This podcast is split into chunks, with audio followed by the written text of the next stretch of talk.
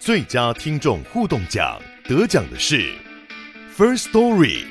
等等，还有一位是 First Story 和 Discord 共同得奖。First Story 最新推出的 Discord 整合功能，是为听众管理新标杆，将拥有会员资格的听众自动加入 Discord 群组。这不仅减少创作者的负担，也为听众带来丰富的互动体验，获得全台 Podcaster 一致肯定。体验这个惊人的功能，立刻点击叙述栏连接，让你与听众互动更上层楼。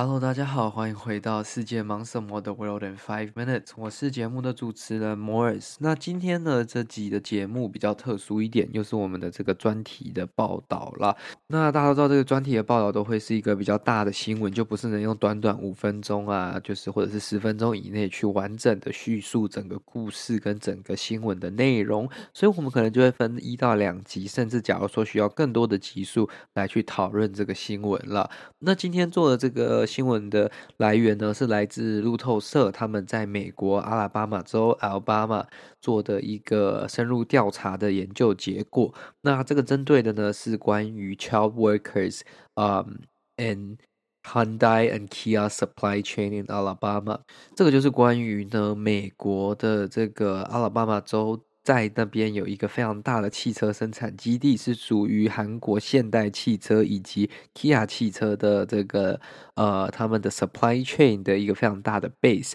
那他们在今年七月的时候呢，就有被检举，然后有被当局就是当地的这些劳工单位。对于有用童工的这件事情，还有非法移工的这件事情去做调查，那原始呢，大部分的人可能认为说这是一个比较单一性的一个事件，就是一个 single incident 嘛，可能是少数少数的这些移工跟这个童工不小心被 hire，可是经过更多的调查跟呃深入之后，就发现说，哎。这个韩代 Group 的 supply chain 呢，是整个有一点问题的，尤其是在美国阿尔巴马州这边，他们的 supply chain 是有分成非常多的呃不同的厂商，那不同的厂商用不同的方式去招募员工，还有招募非法的员工的方式，导致说其实是。有一点无法可管，或者是说，就算其实当地是有相关的法规，可是他们也不把它放在眼里啦。那基本上呢，他这个调查报道呢，去研究了韩代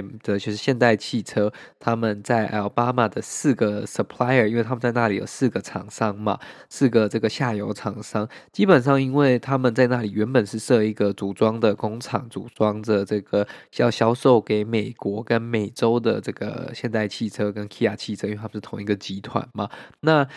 他们有这个组装工厂，一定是需要零组件，他们才有可以办法去做组装。可是零组件如果全部都由韩国这样子海运过来的话，其实成本就会非常的高，所以。对于他们要有有这个经济规模，然后要有这个非常嗯 profitable 的嗯运作方式，他们就得把他们的下游厂商一起邀请他们到这个呃阿拉巴马去做设厂，在那里形成一个产业的聚落，在那里组成一个完整的生态链，有点像是我们现在台积电要去美国 Arizona。呃，亚利桑那州也会带动很多下游厂商一起过去，因为不可能每样东西跟那个中间这样子一直分来分去，这样其实成本是非常高的。那其实，呃，有一点比较特殊的是，这个其实韩国很多的汽车下游厂商跟母公司还是有一点点的间间接的关系的，所以这点也是在这个呃，我们深入探讨这个议题之前，we have to put that in mind.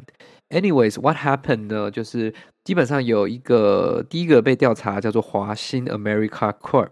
这间公司呢，是这个包括韩代以及 Kia 的这个呃 supplier，那他们一被发现说有超过可能数名的十四岁、十五岁、十六岁，可能来自瓜地马拉的儿童在这里面去做呃汽车零件的组装的工作。那在被当局查获之后呢，他们是说，哎，这个 plant 它其实是 owned by 呃 Korean auto parts maker，叫做 Agin Industrial Co，所以他们也没。有直接的这个跟韩代可以直接连着在一起，所以他们是把他们的这个权利跟这个公司的架构分得非常清楚的。那根据过去在那边工作过的这些工程师说，他们其实有遇过超过十名的 minors，就是未成年人，而且就是说他们有跟老板去反映过这样的问题，但是通常都不会获得呃正面的回应。那包括华兴以及 Agent 这边，他们都有出来声明说啊，他们的 policy 当然是不可能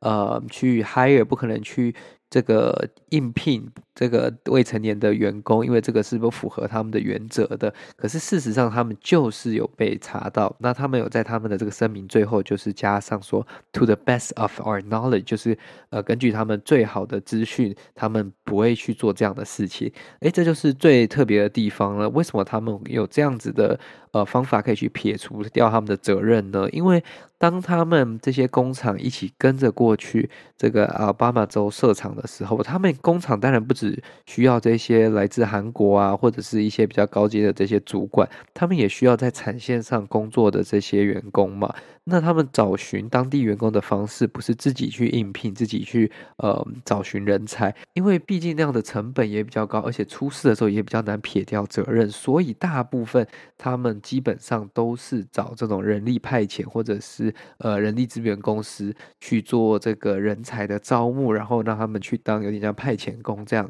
那在去年七月第一起案件被爆发出来之后呢，有超过十个这个他们在阿拉巴马州的这个工厂或者是下游的生产线厂商都有被当局要调查。那这有包括是在比较城中间的啊，也有是比较这个远一点点在郊区的这种产线。可是呢，很特别的是，基本上。呃，只要调查人员，就是当地劳工局啊，以及当地的这些呃政府机关人员一走进去要调查，他们就会发现有很多的工作人员或者很多的员工都会从后门，然后赶快跑出去离开厂区的这个范围内。那基本上他们就没有办法跟那个这个调查人去做沟通，或者是去讲说他们真的遇到的问题等等的。那其实呢，为什么这个问题会被摆到台面上来讨论？其实也是因为韩代汽车、现代汽车现在是美国第三大的这个汽车生产制造商，它在这个市场上所占的这个 market share，就是市场的比例也越来越大，也超越了，快要超越了呃其他的厂商，过去传统的这些汽车厂商。那当然，他们的声明也是说，他们绝对不可能去接受用童工，然后也会非常的。呃，去谴责这样的行为，那他们也会去 review，就是这些呃他们的 suppliers 的应聘的原则跟他们目前用的这些员工了。但当然这是非常官方的说法嘛，因为只要一一旦被查到，他们就会将这个责任去丢给这个人力派遣的公司。那其实在这边跟大家讲一下，不管是阿拉巴马，就是这个阿拉巴马州的州法律，或者是。呃，美国的联邦法律都是禁止十六岁以下的这个呃未成年人呢去做这个工厂作业。那十八岁以下呢，也会有特殊的这些比较有高危险性的职业不能做，包括像这个呃 cutting machine 啊，或者是说一些切割等等的这些工作，因为有可能会造成他们就是身体上的损伤。那有可能他们也没有办法那么完整的去控制这些机器，但是呢，其实他们发现很多的童工在这些工厂里面都是在从事这样子的工作，而且并没有一个非常安全的工作环境。那其实事件一旦爆发的时候，这个韩代在这个美国的这个 Chief Operation Officer，就是一个类似执行长，应该算是营运长的这个人呢，呃，Jose Monaz，他们就跟新闻的这些媒体说，他们会呃去。把跟这些 supplier，就是跟他们这些伙伴的关系断掉，因为他们认为这样子是不对的这样的行为。但是呢，今年呢，到这个年底尾巴的时候，韩代又要 back away from 他们的这个 statement，就是他们的营运长所说的，他们是说改成说他们会请他们的供应商去做正确的呃更改，然后去做正确的 hiring，就是正确的应聘。然后因为他们的这些工作跟他们的呃 position 对他们的经济跟他们的生产是非常重要的，不能很容易的去更改掉，而且他们认为说要对大家最好的这个。方式呢，就是说，